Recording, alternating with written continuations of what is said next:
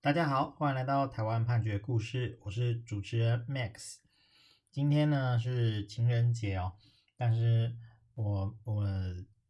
Max 前几天跟人家吃饭的时候，就是听到隔壁桌就是在讨论啊某个先生，他他在跟他的友人分享他自己跟小三呃相处的故事啊，所以我们今天呢就很应景的来跟大家介绍。呃，一个跟通奸罪有关的故事。那故事的主角啊，是一个叫小林的男生哦。啊、小林他呢知道啊、他的下属哈、就是工作职场上的下属小慧，两个人呢其实都已经结婚了。然后他们在这个一百零五年一月九号上午九点多的时候呢，啊、就相约在高雄某个汽车旅馆啊，就是有发生性行为这样。那呃，当天九点半左右，小慧的先生啊，他就是有带着朋友哦，就到现场去报警。那等到警员呢到了现场之后啊，就有工作人员好拨打电话通知他们开门。那发现小林跟小慧呢两个人呢是孤男寡女共处一室啊，并且他们有取得现场使用过的卫生纸一团。那验出就是有有把这个卫生纸拿去化验啊，然后就是。呃，发现里面混有这个小慧的 DNA 哦，那次要型别哈、哦，不排除是来自于小林哦。那于是呢，这个小慧的先生呢，他就对于小林跟小慧啊，他就提起了这个刑事的告诉，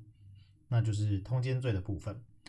那进入了呃法院之后，小慧呢，他就说只都都坦诚啦。那小林的部分呢，则是否认哦，他基本上。他当然是没有否认说他知道小慧已婚啊，还有说他跟小慧在这个时间呢有在这个汽车旅馆的房间，因为被呃就是现场就抓到了这样子，所以他当然是没有否认这件事情啊。但是他否认的是呃他有跟小慧发生任何的性关系。好，那就是说他跟小慧虽然聊天的过程当中啊是有讨论类似的事情啊，所以才会约去汽车旅馆。但是当天呢，他们没有发生性关系。好，那他是自己在厕所呢，呃，就有有有自己做这样的行为，这样子。好，那法院去调查，就说就是传了这个证人呢，也是共同被告小慧。小慧呢，因为他前面就坦诚了嘛，所以他的说法就很直接，他就是说，呃，他跟小林是上司跟下属的关系啦，那工作上就是有密切的往来，那。那个时候呢，就是小林他有邀约说要去那里谈公事，那去了之后，然后两个人就发生了性关系这样子。那再来法院呢也有勘验说，就是呃小慧的先生有提出现场搜证的录影光碟啊，那里面呢大概的内容啊，就是说他们进入旅馆的房间内啊，看到这个床铺凌乱，那浴室呢有使用过的痕迹，面纸盒有打开使用。那再来就是法院也有看啊，这个小林跟小慧在这件事情之前两个人的互动跟对话，一些对话的记录啊，所以他认为说，呃，当时这小林跟小慧两个人呢有发生性关系这件事情应该是呃可信的这样子。那小林呢，他虽然是有说他没有呃发生性关系，他是自己在呃浴室处理这样子啊。啊，但是呢，法院就说，哎，小林啊，你在警询跟侦查中，你本来是说，呃，当天是因为要聊工作上的事情，然后，但是我肠胃不舒服，所以才提议到汽车旅馆。那当时是没有发生性行为之之类的供述，那你前后陈述不一啊，显然就是不可信。所以呢，法院最后就认为说，呃，这个小林跟小慧两个人呢，确实是有违反通奸罪，好。那就判了这个小林啊有期徒刑四个月，那可以一颗罚金。那这样子的案子呢，就是其实还有很多，那他们就纷纷的就是上诉，然后确定了，然后当中也有一些法院的法官认为说，这个适用的法条就是通奸罪这个法条，它可能有一些法律上的疑义。那最后呢，他们就申请了释宪。好。那在释宪的这个时候啊，其实我们要先说的是，其实在这个之前，司法院大法官已经有做成五百五十四号的解释，他们是认为说这个呃通奸罪这个罪是合宪的。那但是呃现在这些申请人他们还是再次去做了这样子的申请。那他们申请的时候啊，因为这个有申请人很多啊，也不是只有小林。那在这个呃解释里面，其实就是把它统整起来。那几里面有几个论点哦，包括说呃五百五十四号做成的时候是民国九十一年，那后来已经经过了很多年的时间啊，所以在法制面来说，其实有很多的变化哦，包括说呃国际上其实。像是韩国跟印度的最高法院和宪法法院都已经有宣告通奸罪是违宪的状况哦，跟当时是可能比较传统，这样是比较不太一样了。那再来呢，就是说，呃，通奸罪呢，它限制的是这个性自主的决定权跟隐私权哦，当然是呃受宪法第二十二条保障，所以呢，在审查它是否合宪的时候，应该要适用比较严格的基准。那再来就是说，呃，申请人认为这个立法目的呢，它规范的是夫妻之间的忠诚义务，好，但是这个忠诚义务呢，可能在社会跟法治的变迁之下，已经不能够认为是合乎宪法价值的特定重要法益，好，就是它可能嗯不太适合需要用到刑罚来规制这样子。那再来就是说啊，就算说这个目的是重要的，好，但是我们。在立法的选择之上啊，也有其他的选择可以去使用啊，包括像是民事上的损害赔偿等等的哈，它主要可以用民事的方式来达成相同的目的，而且呢，就是在实务的观察上，他们认为说，呃，有罪的大部分都是女生的被告，那男生的被告其实使用的可能比较少，好，所以他们认为说有违反呃宪法第七条的平等原则。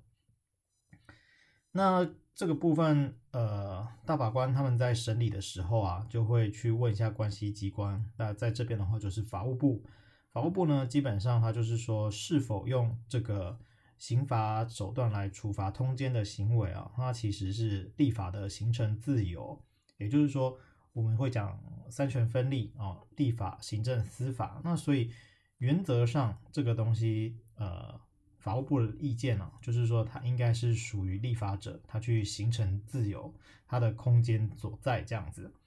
所以只要是没有其他侵害比较小而能达成相同目的的手段可以运用，就不会是违宪。